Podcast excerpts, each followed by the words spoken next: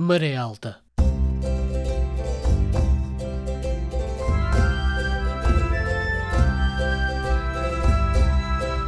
Na madrugada do dia 25 de abril, o movimento das Forças Armadas Portuguesas estabeleceu o controle da situação política em todo o país, proclama à nação o seu propósito de a libertar de um regime que a oprime há longos anos e de levar a cabo um programa de salvação do país e de restituição das liberdades cívicas de que vem sendo privado.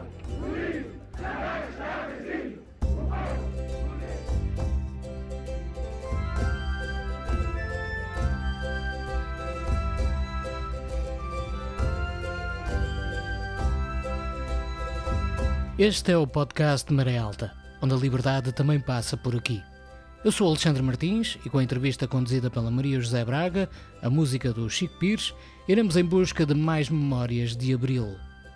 Neste episódio, a viagem da memória e a viagem real são longas, uma vez que iremos para o outro lado do mundo, para a Oceania.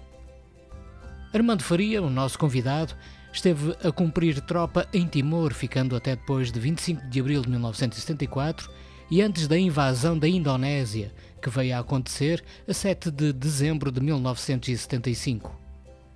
Nascido e crescido no Porto, veio trabalhar para Viana do Castelo, assim como a sua esposa Arlete Faria, alguns anos depois de ter voltado da tropa.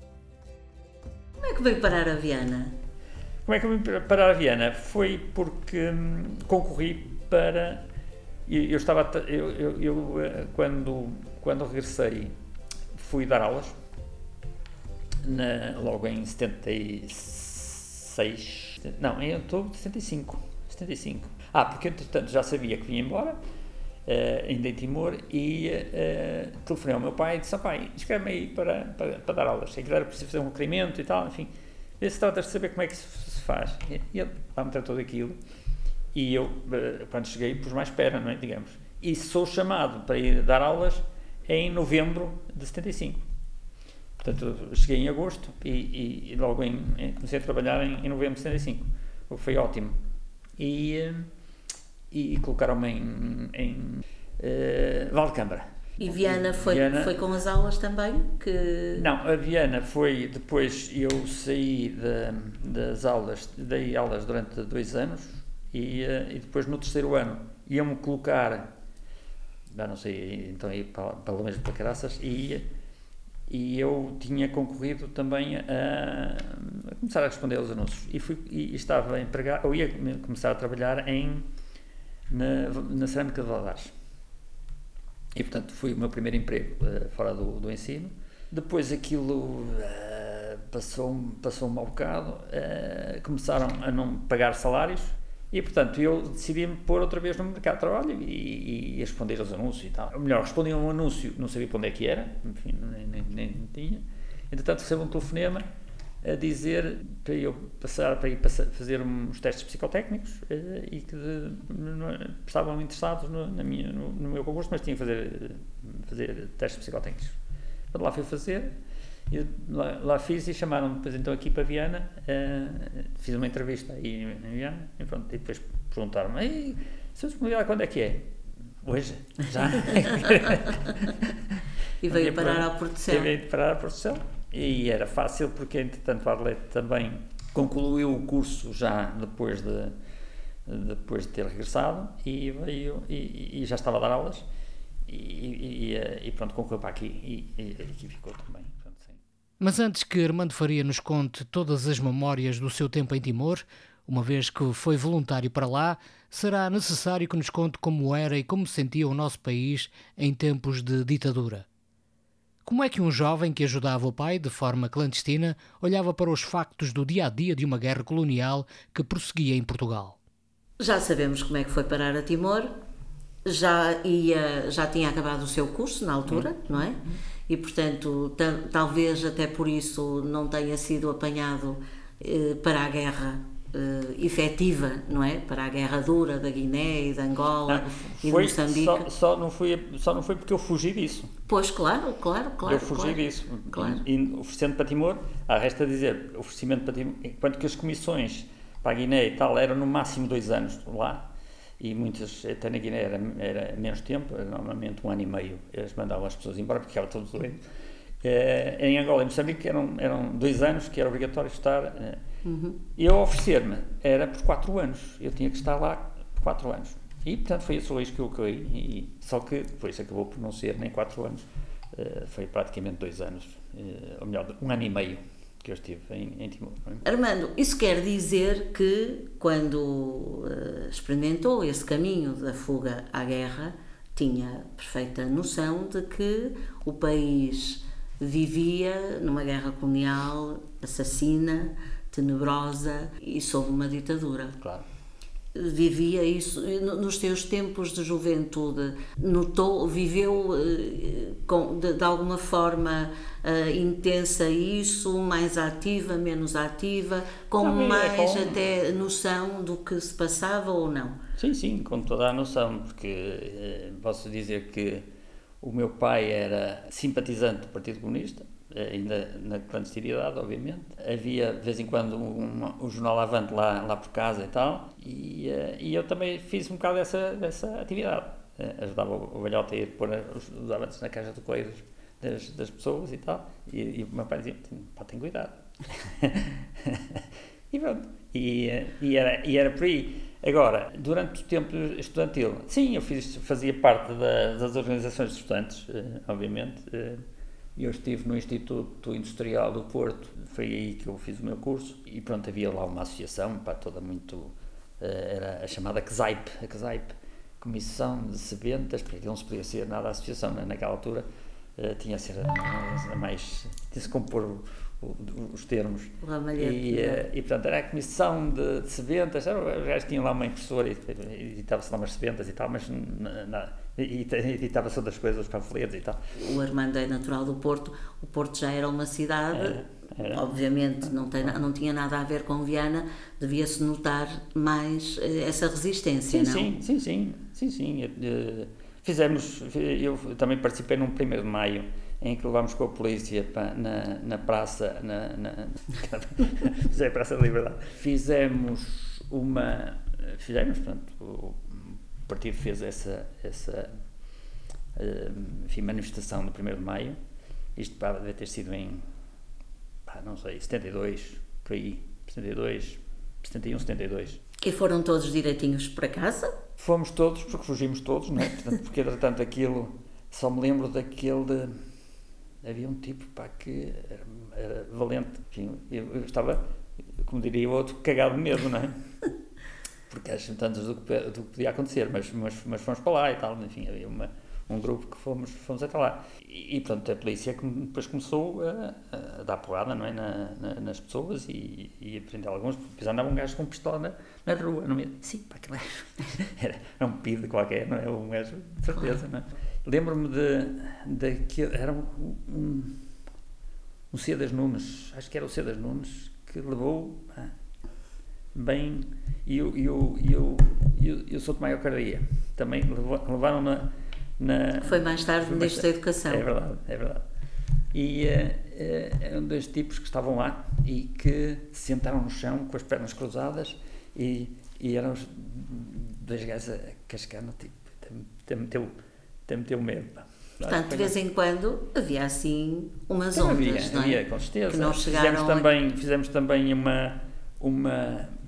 Nessa altura, uh, o, um, foi instalado o primeiro computador na Universidade do Porto. Foi naquela, na Praça dos Leões, tem aquela, uh, aquele edifício da Universidade. Sim.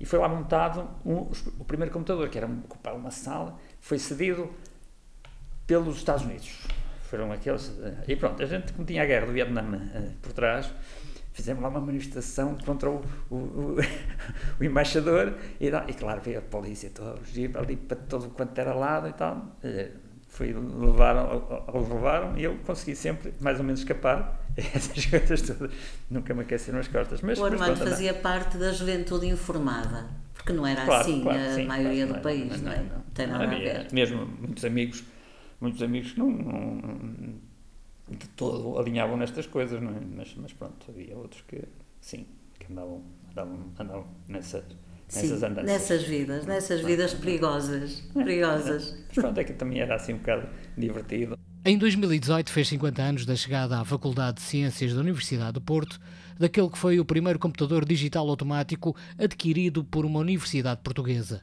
Chamava-se NCR Elliott 4100 e ficou para a história como Ermengarda.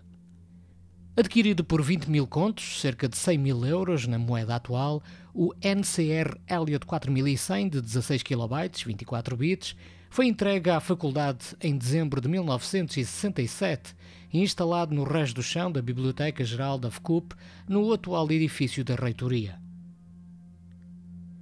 Mas seria preciso esperar até 15 de fevereiro de 1968 para que o computador fosse apresentado publicamente numa cerimónia que contou com a presença do então Ministro da Educação, Inocêncio Galvão Teles. Apesar da sua grande dimensão, o Elliott 4100 de 16 KB, à época, era muito evoluído tecnologicamente. Ainda assim, à luz dos padrões atuais, era pouco mais do que uma máquina de calcular. Este computador ganhou entre os seus utilizadores um epíteto feminino, Ermengarda, devido ao seu comportamento temperamental. Ou seja, a máquina por vezes empancava e os seus processos rudimentares, vagarosos e complicados, punham os nervos em franja a muitos utilizadores. Este computador funcionou ininterruptamente durante 15 anos, entre 1967 e 1982, tendo até resistido a um incêndio que consumiu parte do edifício histórico da Universidade do Porto em 19 de abril de 1974. Dias depois, aconteceu o 25 de abril. No 25 de Abril tinha uh, 25 anos, não era? 25. Ou ia fazer 25 Ia fazer anos. 25 Ia anos. fazer 25 anos. O, o Armando estava, na altura, a cumprir serviço militar. Exatamente. Conte-nos lá, onde é que estava? Ora bem, eu no 25 de Abril, onde é que eu estava? Estava em Timor e estava numa povoação, uh, uh, numa povoação do litoral. E para dizer que quando fui para Timor, então começando por aí, eu fui para Timor no dia 1, ou melhor, desembarquei em Timor no dia 1 de janeiro de, de 74. Uh, fui, uh, depois de uma viagem de 56 dias no navio Timor, portanto eu saí daqui em novembro e cheguei a Timor em, em janeiro, no dia 1 de janeiro. Portanto fui colocado no interior da ilha, em, numa povoação chamada La Cluba, uh, que tinha um quartel, obviamente, militar, e... Um, e no dia 25 de abril, ou naquela, não sei exatamente exatamente o que é que, em que dia é que isso foi, eu tive que ir uh, para uma povoação uh, na costa, uh, na costa de, na costa de Timor, na costa norte de Timor, num sítio muito agradável que se chamava Manatuto. Manatuto. E então, como é que eu soube do 25 de abril? Foi uma informação que eu tive de um colega militar que estava na, na rádio, na, lá tinha uma, nessa povoação havia um destacamento, chamado destacamento, e, e claro, tinha as comunicações, e ele uh, veio-me dizer, oh, oh, oh Sr. Alferes, uh, isto ali uh, borrasca em Portugal. Sim, pá, o que é que foi? Não, ali uma revolução. Sim, pá, finalmente, e qualquer coisa de jeito. A história de Portugal com Timor é longa. Começa em 1514 com a chegada dos portugueses à ilha e a implantação dos primeiros missionários em 1556. Apesar de várias lutas por território, com tribos locais e com os holandeses, Portugal manteve-se em metade da ilha, tendo em 1859 assinado o Tratado de Lisboa com os Países Baixos. No contexto da Segunda Guerra Mundial, apesar de Portugal ter permanecido neutro, a parte portuguesa de Timor foi ocupada por tropas australianas e holandesas, logo após o ataque de Pearl Harbor em dezembro de 1941, a pretexto de impedir uma invasão japonesa. Mediante os protestos diplomáticos portugueses e o compromisso de respeito aos direitos de Portugal, foram enviadas para Timor tropas portuguesas estacionadas em Moçambique. A invasão japonesa materializou-se em fevereiro de 1942, tendo os aliados e voluntários timorenses passado a recorrer à guerra de guerrilha. Aquela que ficou conhecida como a Batalha de Timor, 1942-1943, resultou num elevadíssimo número de civis timorenses mortos, calculado entre 40 e 70 mil. Para recuperar e defender os interesses portugueses em Timor, o governo de António de Oliveira Salazar negociou e assinou acordos de cedência de bases aéreas nos Açores aos Estados Unidos. Ao final do conflito, Portugal recuperou a sua antiga possessão, entretanto arrasada. Seguiu-se então um período de quase três décadas em que não se manifestaram movimentos independentistas. Mesmo as guerras nas colónias africanas não encontraram eco na longínqua Timor. Ora bem, então começando pela, pela minha, uh, no início da minha atividade como militar, que foi pobre, diria eu, mas uhum. eu fui incorporado uh, para militar uh, em outubro de deixa-me lá fazer contas, uh, aquilo era 73, exatamente, em outubro de 73. E fui para Mafra, como era uh, para, para, para, ir como oficial miliciano. E, uh, e fui, fui selecionado ao fim do primeiro ciclo, que são três meses de formação inicial, enfim, que se anda para lá a marchar para trás e para diante e a dar uns tiros nas, nas, nas carreiras de tiro e tal. Fui catalogado para ir como atirador de infantaria. E eu fiquei assustadíssimo, não é? Quer dizer, me imagino, quando me saiu essa especialidade de atirador de infantaria, eu que era uma reta mesmo a atirar, quer dizer, eu, para já porque eu não consigo, eu sou direito, não é? Digamos, em tudo, faço tudo com a mão direita. E, portanto, obviamente, para disparar também seria assim, só que eu, este olho não consigo fechar. e eu, os gajos descobriram, uh, lá na tropa, que eu tinha que atirar ao contrário. Não é? E eu andava a tirar ao contrário, mas portanto, não, nunca fui tipo de muitas guerras e até tinha um bocado de receio e não gostava do barulho dos tiros, nem dos foguetes, nem coisa nenhuma. Viram-me a atirar então do lado esquerdo, então se eu era marreta a atirar da direita à esquerda, pior ainda, não é? Como imaginam, mas pronto, lá, lá, lá por. Só que aquilo tinha um inconveniente, é que as armas não estão para, para tipos canhotos, estão para tipos direitos. Portanto, a, a, a, cápsula depois do tiro, do disparo, saía para o lado, para o lado direito. Portanto, eu tinha assim o braço e aquilo caía-me em cima do braço, raspa, isto largava aqui, houve ali uma cena, pronto, caía em cima do braço e eu largava a arma, ficava assim, meio transtornado com aquilo tudo. E, portanto, quando me saiu isso, eu digo assim, pôs-se-me a hipótese de dar o um salto para a França, para a França ou para outro sítio qualquer. Mas como, como uh, namorava com a, com a Arlete uh, e, enfim, conversando internamente, como é que a gente faz? Entretanto, os amigos também disseram, vai pá, é, isto é preciso para as pessoas ganharem assim esse tipo de coisas, porque a bolsa quando chegarem a gente está ali, está tudo preparado. É, bom, ok. Eu fui nessa, um bocado nessa cantiga, mas uh, arranjei um subterfúgio que foi dizer assim, eu vou-me oferecer para ir para um sítio onde não haja guerra em vez de ser mobilizado, enfim, de acordo com quando chegasse a minha hora, eu diria, não, eu vou-me oferecer para ir para Timor, ou para, eh, para Santo Tomé, ou para Macau. Havia três hipóteses, e eu pus aquele, uh, em último lugar, acho que pus Timor, mas, mas pronto, lá foi aquela que me calhou.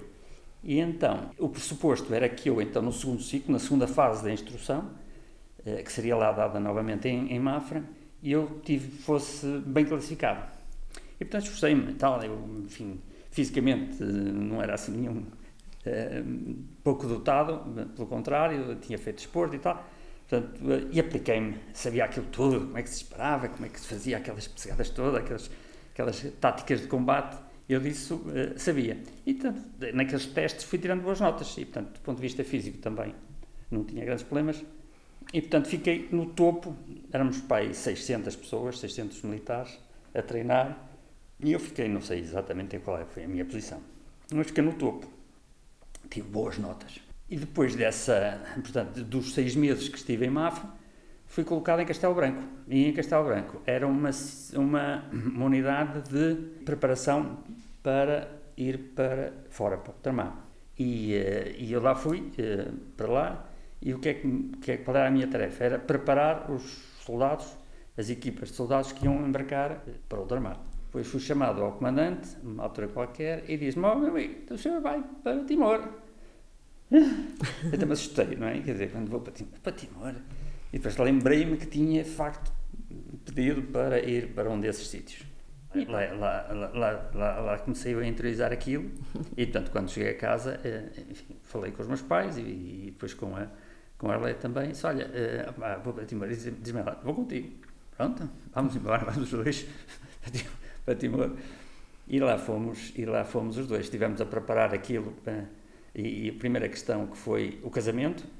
Casei nessa altura, antes de, de ir para Timor. E lá fomos os dois. Uh, em Lisboa estava à nossa espera o navio que nos ia levar até Timor e, e saímos de Portugal no dia 11 de novembro. Portanto, foram os tais 56 dias de, de viagem um, até Timor. Bom, chegados a Timor, fomos então para La Cluba, um, que era então no centro, e, uh, e sentámos lá a reais, quer dizer, não, não, havia outra, outra hipótese, havia uma casa uma casa uh, boa para, para acolher os, os militares, Uh, e também foi por isso que me colocaram lá, não é? Tínhamos, porque uh, os casais tinham, tinham algumas condições para, em vez se fossem solteiros, iam lá mesmo para, para os sítios onde não havia nada.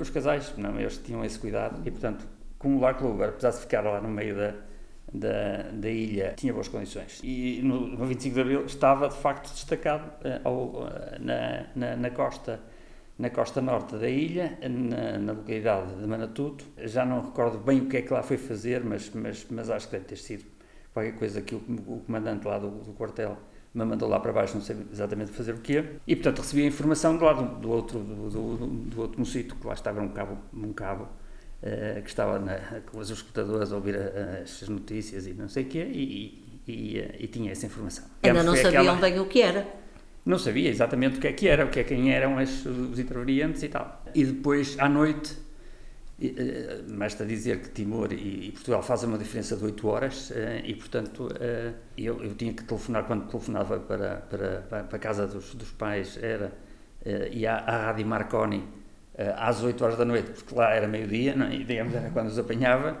e, portanto, era assim a, a diferença. E, no dia seguinte estava toda a gente a, no, no, rádio, na emissora nacional e na, na, naquela que se ouvia aquele, aquele ruído de fundo e depois perdia-se a voz, não sei o que era, era sempre muito engraçado. A Junta de Salvação Nacional disse: pá, isso não me cheira a grande coisa. A Junta de Salvação Nacional, não, ok. Mas lá fomos vendo quem era, sabia-se que era o Spínola, que lá estava. Portanto, eu depois regressei ao, ao quartel, já portanto, terminado aquilo que eu tinha de lá de fazer e portanto já não recordo muito bem quando é que foi. Sei que quando cheguei uh, ao quartel em La Cluber, novamente, já havia muito mais informação, porque entretanto ele era, enfim, já era um quartel, tinha recebido as informações do Estado-Maior e tal, do que é que tinha, que é que tinha acontecido. Mas, portanto, eu não conhecia ninguém deles, falavam naquela malta toda, do, no Spínola, no, no, no Pinheiro da Azevedo, no não sei quem. Militares era coisa que eu não fazia quem eram eles. Mas, mas pronto, aquilo depois pareceu-me de facto bastante melhor. E aquilo que me uh, fez, enfim, dizer, bom, acredito, foi a informação que veio de, de Portugal uh, para, para, para, as colónias de devíamos fazer, as, as unidades deviam fazer um discurso sobre o 1 de Maio. No dia 1 de Maio era feriado, foi decretado feriado nacional e, portanto, nós lá tínhamos também que fazer um, uma, uma alocução à, aos militares e tal, sobre o 1 de Maio. E eu fui indigitado para fazer esse discurso.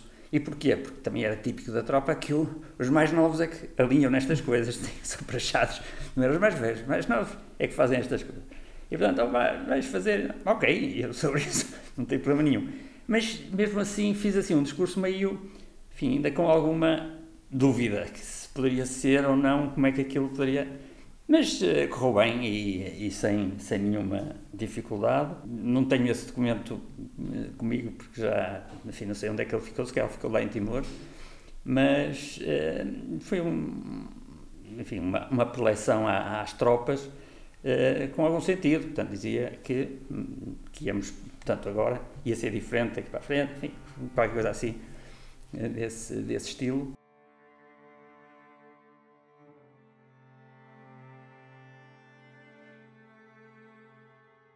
Após o 25 de abril de 1974, a vida política timorense tornou-se ativa, embora seja notório o atraso com que o novo poder se apresentou a tomar as rédeas do governo local. A liberdade de formação de partidos políticos, prontamente aproveitada, permitiu o aparecimento de diversas formações partidárias. A União Democrática Timorense, UDT, partidária de uma autonomia progressiva dentro do espaço imperial português, que evoluiu para a proposta de uma independência a curto prazo. A Associação para a Integração de Timor na Indonésia, a ITI, mais tarde denominada APODETI.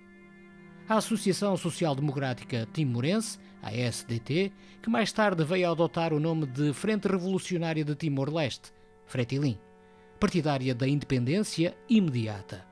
Outros pequenos partidos, não reconhecidos pelas autoridades portuguesas, como a Associação Popular Monárquica Timorense e o Partido Trabalhista.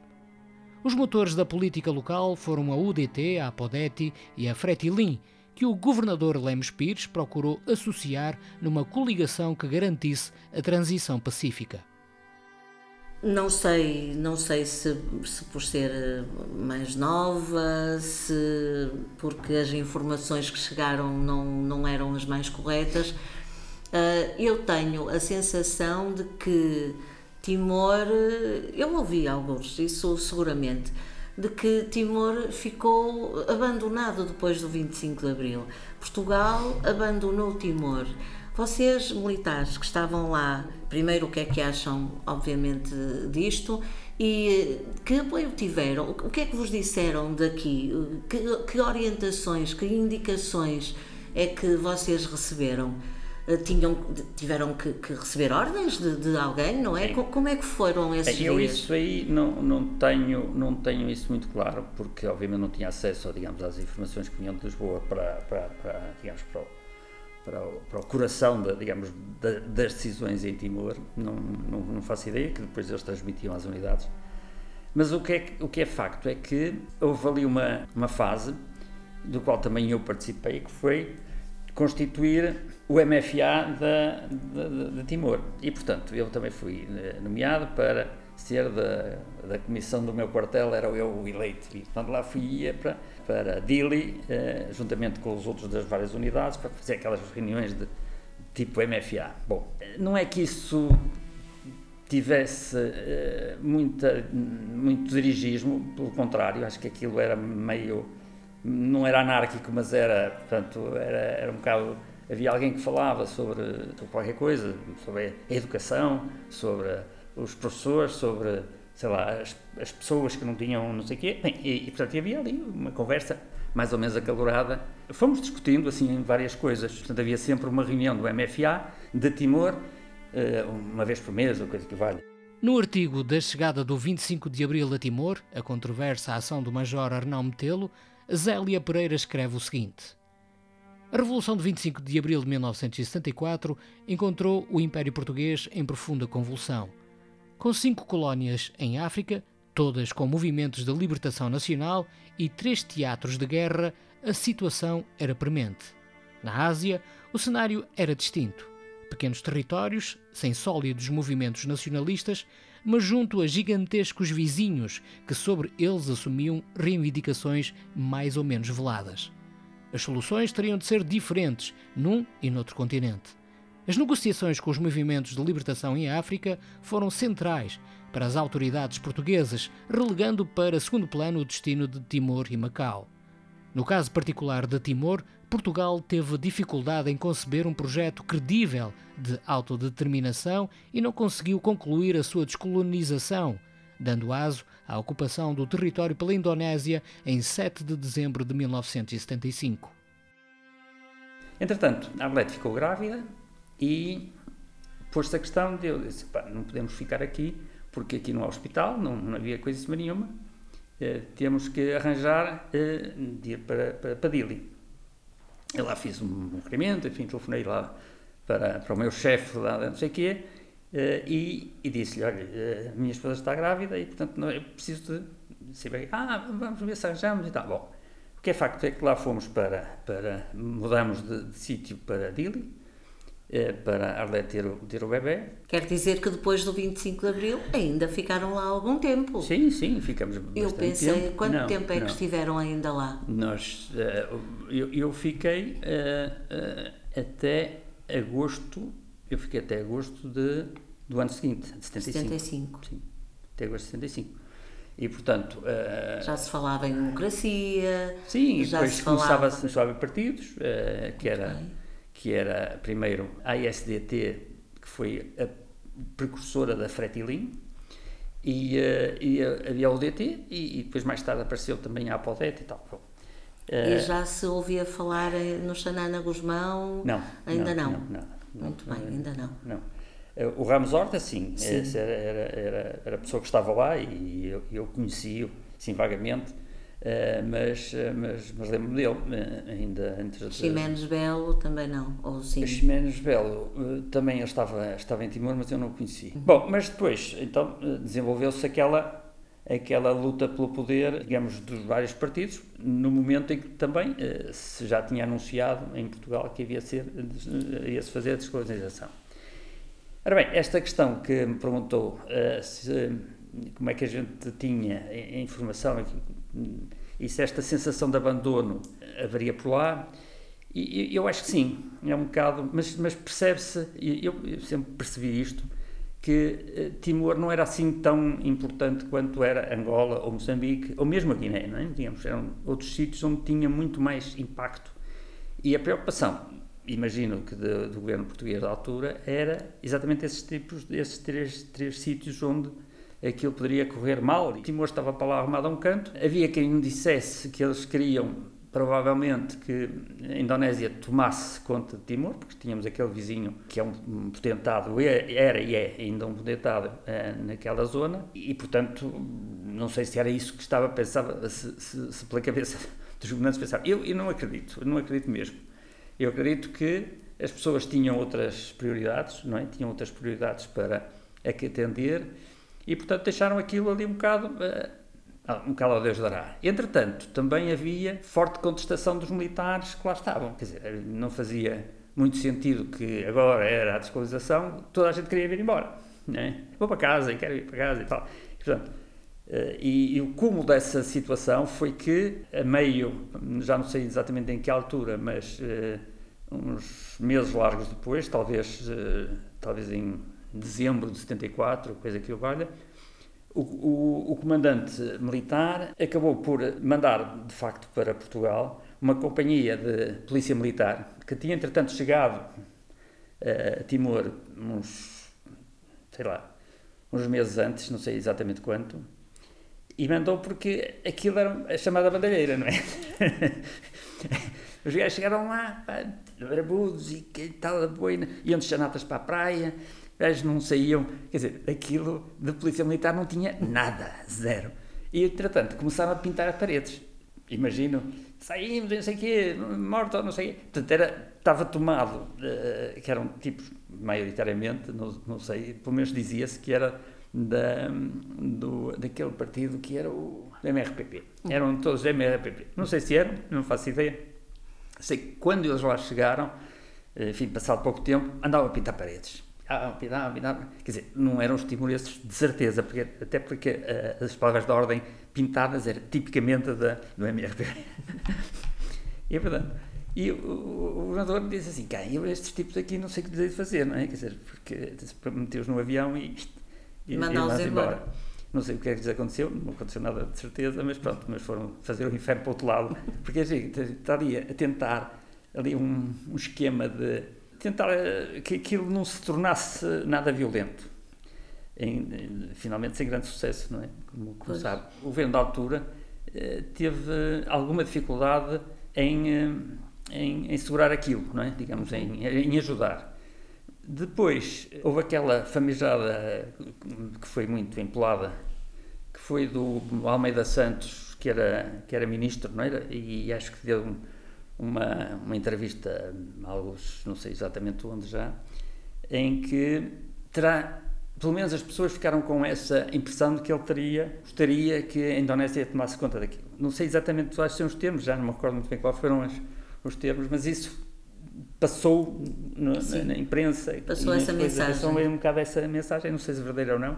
E talvez essa, essa situação eh, tenha empolado um bom bocado, a, digamos, os ânimos das, das populações locais, uh, porque havia grupos que não queriam de maneira nenhuma a intervenção da Indonésia, ainda que a Indonésia estivesse efetivamente a apostar nessa solução, como mais tarde se veio a verificar. Não é?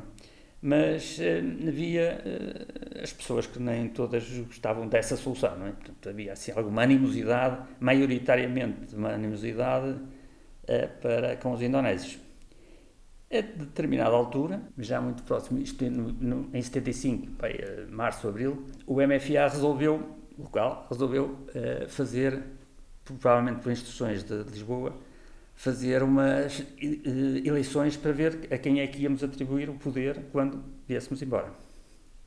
Então decidimos preparar para fazer umas eleições. E eu também fiz parte dessa, dessa, dessa gente que tentou organizar essa, essa que tinha várias, várias, era um grupo de várias pessoas. Militar era eu, tinha lá muitos senhores grandes, não é? Muitos caciques e depois eu ainda, enfim, eh, alferes com 24 anos ou 25, os gajos comiam-me vivo, não é? Não me imagino. Havia ali uma, uma série de gente que não, não ajudava nada. E eu reportei isso depois lá na, na, na, na comissão, numa das reuniões, e eles puseram lá um, então, um, não foi um general, mas foi um, enfim, um brigadeiro, não sei quem era o gajo. um tipo ali a pôr ordem naquilo e tal, e eu estava uh, portanto, a ajudar o homem. E aquilo lá seguiu em frente, né? lá seguiu em frente, e fomos fazer, uh, já em agosto de 75, a primeira eleição na Ponta Leste, que era Los Palos, foi, lá, foi em Los Palos que fizemos essa primeira eleição.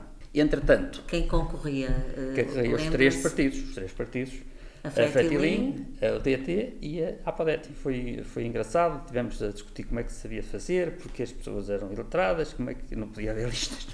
Mas fomos fazer o teste então em, em, em, em uh, Los Palos e, e, como é que fizemos? Nessa aprovação, convocamos as pessoas, portanto teve a anunciar, enfim, as pessoas lá, os locais, uh, o chefe o chef daquela aprovação, uh, porque eles têm uma, tinham chefes, não é? digamos, chefes Sim. de tribais.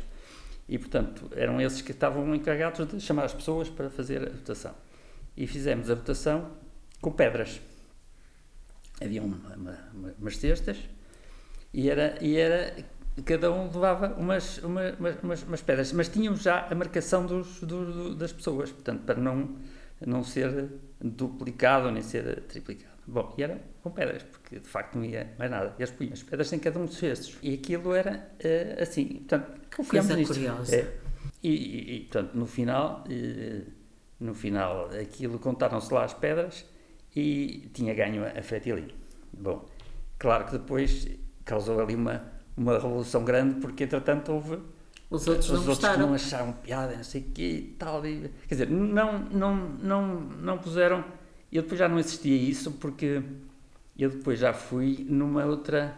No, depois uh, fui como repórter da, da rádio local, da rádio repórter a dizer o que é que se passava e tal. E portanto, eu depois no final já não, já não assisti muito a, a, a, aquilo. Bem, mas isso foi, foi uma situação que depois se tornou uh, complicada. Ah, já antes já antes tinha sido convocada uma greve, uma greve geral, exatamente em Dili. Quem tinha convocado era a UDT que tinha convocado essa greve. E pronto, a partir daí foi quando se desencadeou a, a, a tentativa de tomada de poder por um dos grupos em Timor. E, portanto, se deu a, o início da Guerra Civil foi, nesse, foi exatamente nesse dia. Em julho de 1975, Portugal reiterou o direito do povo de Timor à autodeterminação e à independência, não conseguindo, no entanto, refriar os ânimos. Uma fugaz coligação entre a UDT e a Fretilin, de janeiro a maio de 1975, falhou e Timor caiu rapidamente numa situação de guerra civil. A UDT tentou apoderar-se do poder por meio de um golpe de Estado, seguindo-se um contragolpe da Fretilin. Timor mergulhou na violência fraticida e o governador Mário Lemos Pires, destituído de orientações precisas de Lisboa e sem força militar suficiente para reimpor a autoridade portuguesa, abandonou a capital e refugiou-se na ilha de Atauro. Em 28 de novembro de 1975, a Fretilin, que controlava uma parte significativa do território, proclamou unilateralmente a independência e no dia seguinte os restantes partidos pediram a intervenção da Indonésia, que lançou uma invasão em grande escala a 7 de dezembro. Na realidade, já desde outubro que havia notícia de violações de fronteiras por militares daquele país. Em consequência destes acontecimentos, Lemos Pires abandonou em definitivo o território. A Indonésia justificou a invasão alegando a defesa contra o comunismo, discurso que lhe garantiu as simpatias dos governos americano e australiano, entre outros, mas que não impediu a sua condenação pela comunidade internacional. Começa a guerra civil, portanto eu lá fui para casa, fui buscar o filho e, e, e a mulher, e, e, e passado uh, muito pouco tempo, sei que pai, 10 horas ou 11 horas da noite, batem-me à porta e tal, falei, oh, e tal. E eu abro a porta e nós morávamos num, num, num prédio, de, de, de, prédio da, da, tropa, mas com o resto do chão, primeiro andar, eu estava no resto do chão. E vejo à porta quem é e está só. Aparece-me o, o, o, padrinho do meu, do meu filho Gustavo, só pá, andem-se embora, porque entretanto isto está uh, em, guerra, em revolução. O que, que, é que acontece? Olha, o, o DT tomou conta do poder e tal, assaltou o quartel. Sim, pá, esquisito. Só pá, olha, eu não fiz mal a ninguém, eu vou estar aqui, eu vou, eu vou, não saio daqui, eu não saio daqui, o que é que eu vou fazer? Oh, pá, não sei o que, andei. O homem vinha de, todo equipado, de pistola e graças e tal. E, e eu dei assim, pá, tem calma. E, e deixei ficar em casa, eu e muitas, muitas pessoas, não sei quem é que foi para lá. Portanto, há um amigo também lá do, do meu do prédio, também era militar, eh, veio para, para, para a nossa casa e tal, para tentarmos ficarmos mais juntos para o nosso apartamento. E eu estava assim um bocado não sabia o que se passava, quer dizer, aquilo. Entretanto, via-se carros militares andarem na rua. Entretanto, vi passar um jeep, via passar um jeep com alguma frequência. E o jeep era do. estava atribuído ao chefe da polícia, da polícia civil, não, chefe da polícia, que era um, um militar português, que era o chefe da polícia uh, lá em Timor. E eu digo assim: quando o gajo ia aparecer, eu vou, lá abaixo perguntar-lhe o que é que se passa. O carro volta a passar e eu vou, vou atrás dele e aproximo por trás, de repente ouço um tipo a dizer Ei, e eu sei, pá. Eu, entretanto, estava, não estava fardado, estava, estava a civil. O que, é que, o que é que o senhor está a fazer? Só, pá, não estou a fazer nada. Não estou a fazer nada, só queria saber o que é que está a passar e tal. E espreitei lá para dentro e vi dois, dois uh, timorenses. Portanto, esse, portanto o, o, eu julgava que era o, o comandante uh, da polícia, que, que, normalmente usava aquele carro, uh, e era, e não era. Não era ele tinha sido, tinham dois, dois timorenses. Os locais já tinham já ocupado, tinham, não é? Exatamente. Fiquei a perceber que, eh, aliás, depois os tipos, por acaso foi bastante simpático, dizendo, ah, não, nós não queremos fazer mal e tal, a ninguém e tal, mas nós tomamos conta do poder e tal, tomamos conta, de, já assaltámos a polícia, não, não disseram isso, ocupamos a polícia e, portanto, este está sobre a, a, nossa, a nossa intervenção. Mas nós não queremos fazer mal aos, aos, aos portugueses e aos... Ah, pronto, ok. E lá vinha eu para cima, disse: Olha, pá, que sorte, eu podia ter dado um tiro nessas circunstâncias, mas, mas, mas aquilo correu bem. E portanto, no dia seguinte de manhã, mal amanheceu, eu vesti-me então à militar, toda ali, coisa, eu não quero fazer mal aos portugueses, militares portugueses, portanto, eu vou vestir de militar e vou saber o que é que se passa ao quartel-general. Portanto, que era, ou melhor, ao quartel-general não, à, à messe dos oficiais, que era o quartel-general mais em cima. Eu vou, a, vou à messe, deu lá estar o pessoal, e, e disse a Arlete, e, portanto, olha, fica aqui tal, não vai acontecer nada, e eh, eu vou lá saber o que é. E lá fui eu, a pé. E, entretanto, eh, quando lá cheguei, que estava em, em alvoroço, não é? pessoal e tal, estava todos a chorar, outros a não sei o quê, tal, minha nossa, o que é que se passa aqui, porque é que isto está assim, tal. Lá me contaram uma história, não é? Tanto o que é que, o que, é que se tinha, os mais mais serenos, ou conheciam bem aquilo. Foi aí que eu me apercebi que de facto tinha sido, tinha sido tomado então o poder lá pelo, pela, pela ODT. Estava lá também o, o comandante militar, que depois resolveu fazer uma série de coisas. Uma das primeiras coisas que fez foi eh, mandar-me, eh, decidiu, olha, tu vais ficar agora aqui meu adjunto para, para, para algumas coisas. Ok, e o que é facto é que eu disse assim, bem, isto agora começa a ser perigoso para a Arlete e para o miúdo. Claro. O que é que a gente vai fazer e tal. Entretanto, percebi que estavam a preparar a evacuação de, das famílias dos militares. Portanto, pediram às pessoas todas para irem para a messe. Portanto, abandonarmos os sítios onde estávamos e irmos para lá. Porque, entretanto, percebi que o governador tinha requisitado um daqueles navios de cargueiros que andavam, passavam por lá e pediu para socorrer as pessoas. E, e assim foi, e assim foi. Uh, passado um tempo, uh, numa fim de tarde, acho que foi logo no dia a seguir, uh, ou dois dias depois, veio a ordem de que iríamos, as mulheres e, os, e as crianças iam, iam embarcar para, para serem transportadas para a Austrália e depois viriam, viriam para Portugal. E, portanto, e a, a Arlete e o, e o Miúdo vieram nesse, nesse esquema. Ah, não vieram não juntos? Não. O, o Armando ainda fiquei, ficou? Fiquei. E eu fiquei lá. Então, nessa altura, é que o comandante me disse: pá, pronto, então agora ficas aqui. E o que é que eu, o que é que eu fazia? Tinha, eles puseram um carro, o carro do, do governador, que é assim um, um, carro preto, assim, todo muito. Sei que marca era. E uh, eu digo assim, bem, eu, para ser, para, não ser, para ser reconhecido por, por a bandeira nacional agarrada ao capô da frente do carro, portanto não era, não havia coisinha para, não havia bandeirinhas, uma bandeira grande e tal, em cima do capô, estava ali com com, uma, com os atilhos e tal, porque eles diziam, olha, eh, agora vais entregar isto ao DT. Entretanto, também resta dizer que o DT era, uh, pelo menos o, o operacional da, da UDT, nessa altura, era efetivamente o chefe da polícia, que era português. Era o famoso Magiolo Gouveia. E ele era casado com uma timorense e, e, portanto, ele foi ele que abriu as portas do, da UDT para entregou-lhes as armas, não é? Portanto, e ele depois hum, acabou por se inicialmente não se declarou uh, apoiante, mas enfim sabia-se que ele era simpatizante da, do, do ODT, mas depois mesmo ele acabou por assumir essa, essa posição e foi com, constituiu um acortelamento com as armas que tirou do, da, da polícia para lá para um sítio onde ele se confiava, não é? Digamos, era. E o, então o governador disse-me, olha, eh, eh, vai entregar este lá ao, ao, ao DT. Bem, sim senhor, lá mete no carro, lá vou eu e tal, ah, vamos ir aquilo. Chegou à porta lá dos tipos, o gajo levanta uma cancela, também tinha tipo tropa, assim, meio, uma cancela de pau, e tinha um tipo ali à porta com uma arma real.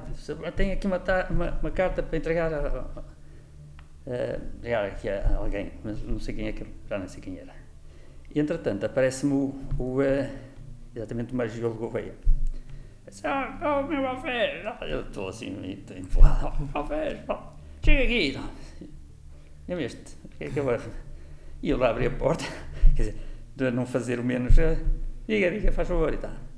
Então, não sei o quê, quer dizer, insultou-me do pior, porque não sei o quê, sim, pá. Eu lá ouvi o gajo e tal, assim, saia daqui, não sei o quê, mas tenho aqui uma carta para entregar e tal.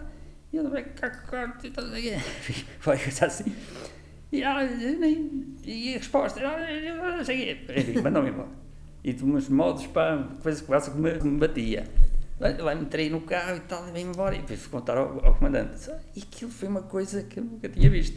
Uma coisa, pá, pronto, deixa lá e tal, não, não, não, não, há, não, há, não há problema. Ah, pronto, ela ficou por aqui e eu é que fiquei com, com aquele, com aquele susto, o susto. O susto incrível.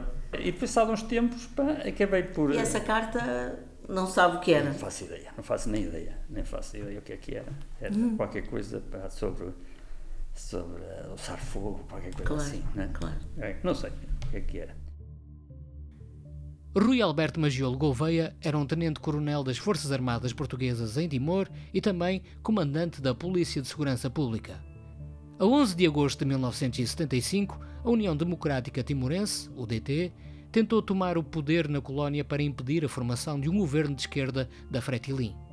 O governador Mário Lemos Pires ameaçou então a UDT com o envio de paraquedistas, mas a 12 de agosto, Magiolo Gouveia declarou, através do emissor da rádio Dili, que se demitia da polícia e do exército e se juntava à UDT. No entanto, a UDT perdeu a guerra civil. Magiolo Gouveia foi capturado pela Fretilin no quartel-general militar em Taibesi, a 21 de agosto. Na primeira semana de cativeiro, Magiolo Gouveia foi chicoteado e testemunhas oculares relatam mais torturas. Da Cruz Vermelha Internacional referem que Magiolo Gouveia foi barbaramente espancado durante três meses, tendo nesse período entrado em coma muitas vezes. Apesar disso, manteve as suas posições políticas. Quando os repórteres da RTP o visitaram no hospital de Lahan, declarou que só o Partido Socialista e o general Spínola podem salvar Portugal. A 7 de dezembro, no dia em que o exército indonésio começou a desembarcar na capital colonial de Dili, Magiolo Gouveia, juntamente com 50 a 60 outros prisioneiros, foi morto a tiro por um pelotão de execução da Fretilin na estrada que liga Aileu a Maubisse e enterrado numa vala comum. Magiolo Gouveia ajoelhou-se, rezou o terço e disse: Morro por Timor, morro pela minha pátria e pela minha fé católica. Podem disparar. Só em 1994 é que a Fretilin assumiu a responsabilidade pelas vítimas. Em 2003, o seu corpo foi exumado e enterrado em Mação, Portugal. Mas ainda assim, existem muitos relatos e dúvidas em relação a datas e executores desse assassínio. Eh, respondendo a essa pergunta, o que é que, o que, é que eh, Portugal fez por aquilo, eh, acho que eu, eu, eu, tenho muita dificuldade em, em fazer crítica negativa à, à, posição, porque eu compreendo perfeitamente que numa situação de aperto, e, e como era, digamos, com tudo aquilo, aquela evolução toda, que não era fácil, digamos, contemplar a todos. Quer dizer, que, que apoio é que eles poderiam dar? era pôr lá mais tropa, ou tirar de lá a tropa, quer dizer, tirar, tiraram, porque tanto por livre iniciativa acabaram por, por fazer isso. Depois mandaram para lá uma fragata que depois serviu de, de, de quartel-general ao, ao governador, porque entretanto, em dezembro, isto foi em agosto, e em dezembro deu-se a invasão por parte da Indonésia. Portanto, para manter a ordem e tal, entretanto, foi aquela carnificina eh, grande que fizeram por lá. Uh, houve jornalistas que morreram em Bobonaro no dia da, no dia da invasão, em, em, em dezembro. Uh, Foi só a invasão? Alguém abriu a porta aos indonésios, Armando? O que é que acha? Não, quer dizer, não, não, não, não sei como é que. Eles estavam nessa ferrada, só Sim. estavam à espera uh, das condições. Acho que, pelos vistos, foi o Kissinger e, e nas, naquelas, naquelas conversas que ele terá dito. Uh, não sei se isso com alguma verdade, é que deu luz verde para aquilo uh, acontecer. Uh, não me custa nada acreditar que tenha sido isso, estava à espera da, da oportunidade. E a oportunidade surgiu porque, entretanto, a, a Fretilin uh, conseguiu contrapor o poder da, da, ODT, da e, e, portanto, e ela começou a empurrar a ODT, a ODT fugiu para o lado da Indonésia, que aquilo era uma ilha, só podiam ir para, ou iam para o mar ou iam para, para o lado da Indonésia.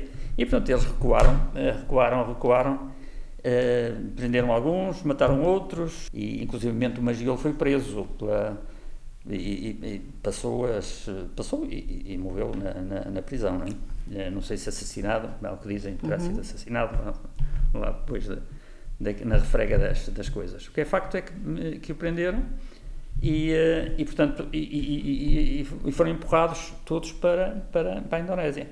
E, portanto, nessa altura, provavelmente, um, eles disseram, bem, é agora a ocasião de fazermos a invasão, e pronto, e, e, eh, e aconteceu em dezembro uh, desse ano. O Armando é, já não estava já lá. Não estava lá. Não, eu vim embora em agosto. Entretanto, nessa, nessa altura, mas houve uh, colegas que ficaram lá presos. Houve alguns uh, militares ainda durante estiveram lá, enfim, quase mais de um ano presos pela, pela UDT e, e, depois pelos indonésios. E depois a diplomacia portuguesa conseguiu tirá-los, tirá foi isso? Foi, foi, foi, foi. Só contando um, um episódio também, eu Sim. deixei tudo em casa, não é? Quando, quando fomos para, para, para, para a messe, deixei tudo. Aliás, o, o, o, Gustavo veio sem cédula, uh, cédula pessoal, sem, uh, sem coisas. Ficou lá tudo, não é? Nunca lá voltei. Mas digo assim, epá, eu tenho que ir buscar a minha aparelhagem que eu tinha comprado, uma aparelhagem que tinha mandado vir de, de não sei o quê, de, de, de, de Japão, tinha uma aparelhagem porreira e tal, era aquilo o que eu trazia de melhor de, de Timor, tenho que ir buscar aquilo, cara. E, uh, e como, é que eu, como é que eu faço? Bom, uh, uh, tinha o carro do, do, com a bandeira e tal, arranjei um companheiro e disse, vamos, vamos ali a casa, também eu também preciso de ir, não sei o quê, para buscar lá as minhas coisas, bem. E lá fomos, lá fui primeiro à, à, à, minha casa, lá tirei enfim, o, que, o que tinha. De facto, não tirei a, a cédula nem, nem outras coisas que, que, lá tinha, mas, portanto, fui buscar o, a, a aparelhagem. Lá pus no carro e depois fomos à casa do outro tipo, que também era o meu sócio, que morava mais, tinha lá a casa não sei onde, já junto do liceu. E, e, e entretanto, eu, eu ia passando estavam os gajos lá com as armas aperreadas na, nas esquinas das ruas e tal, uns de um lado e os outros gajos do outro, e uh, uh, ainda não tinha aquele confronto uh, muito, muito intenso. E, e lá vou, para assim, andar sempre fardado, não é? Quer dizer, eles não queriam, não queriam matar os portugueses e, portanto, acho que faziam bem. Convinha. Convinha andar ali todo bem, bem, bem tal. E, e parei o carro à porta da, da casa dele, era assim uma, uma, uma casinha com um jardinzinho saio da porta pá, e o outro gajo sai do outro lado e, e, e eu ouço do lado de lá dispararem para o lado de cá e vice-versa, ao contrário, não é? Tá, tá, tá, tá, tá, tá. Sim, pá, eu já subia, fiu, fiu. E eu, bimba, deitei-me abaixo e passei por baixo do carro para ir para casa, para aquela casa, porque era a única coisa que podia estar segura, não é? E o outro tipo também lá chegaram e tá, lá abriu a porta e lá entramos, pá, estamos lixados, e agora, como é que a gente vai sair daqui? E depois, pá, lá parou aquele, aquela balbuta e pusemos o nariz de fora e tal acho que também vamos agachados, lá fomos agachados e, e tá, lá conseguimos entrar no carro e pus o carro a andar. Se bem, vamos ver se agora não acontece nada. E, e lá, lá fui, enfim, incólume e fiquei com, a, com essa aparelhagem que ainda trouxe para casa. a aparelhagem salvou-se. À invasão indonésia seguiu-se uma das maiores tragédias do pós-guerra. A Indonésia recorreu a todos os meios para dominar a resistência. Calculam-se em 200 mil as vítimas de combates e chacinas. As forças policiais e militares usavam sistemática e incontroladamente meios brutais de tortura. A população rural, nas áreas de mais acesa disputa com a guerrilha, era encerrada em aldeias de recolonização e procedeu-se à esterilização forçada de mulheres timorenses. Simultaneamente, ao fim de dar ao facto consumado da ocupação um caráter irreversível, desenvolveu-se uma política de descaracterização do território quer no plano cultural, com a proibição do ensino português e introdução da islamização, quer ainda no plano político, com a integração de Timor na Indonésia como sua 27ª província. Toda esta história teria desenlace a 14 de abril de 2002, quando Xanana Guzmão foi eleito Presidente da República e a 20 de maio o país conquistou, em definitivo, a independência. Ainda em 2002, a 27 de setembro, Timor-Leste passou a ser o centésimo nonagésimo primeiro Estado-membro da ONU.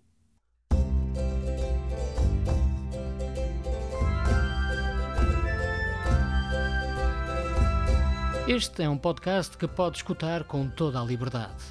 Este foi mais um episódio do Maré Alta. Todas as semanas, dois episódios que nos contam como foi vivida a Revolução dos Cravos pela gente de Viana ou à cidade ligados. A entrevista foi de Maria José Braga, a apresentação e edição de Alexandre Martins e a música original de Chico Pires. Até ao próximo episódio. A equipa do Maré Alta agradece profundamente a todas as pessoas que contribuíram e apoiaram este projeto.